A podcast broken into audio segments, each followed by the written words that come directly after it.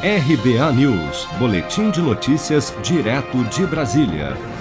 Salvador e a região metropolitana da capital baiana entrarão em lockdown com a restrição total de atividades não essenciais a partir das 8 horas da noite desta sexta-feira, 26 de fevereiro, até as 5 horas da manhã de segunda-feira, 1 de março.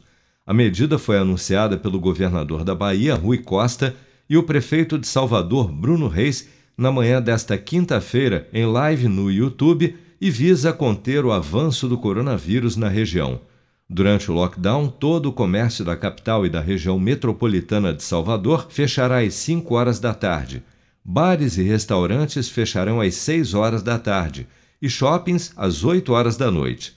Segundo o governador Rui Costa, essa diferença de horário visa escalonar o uso do transporte público para que não haja aglomeração no retorno das pessoas para as suas casas. Essa diferença de horário eu já esclareço que é no sentido de escalonar o uso do transporte, para que não haja é, a coincidência no deslocamento para casa de todo mundo no mesmo horário. Por isso, resolvemos fracionar 17 horas o comércio de rua, 18 horas bares e restaurantes e 20 horas é, shoppings. Com isso, nós é, dilatamos um pouco o prazo é, do, do, primeiro fechamento até o último fechamento, e com isso ganhamos é, mais distribuição dos passageiros no transporte.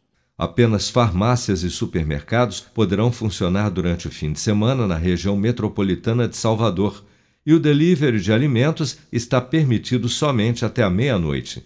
Desde o dia 19 de janeiro, já vigorava o toque de recolher na Bahia para conter o avanço da Covid-19, o qual também foi ampliado no último domingo pelo governador Rui Costa para o período das 8 horas da noite até as 5 horas da manhã em boa parte do estado.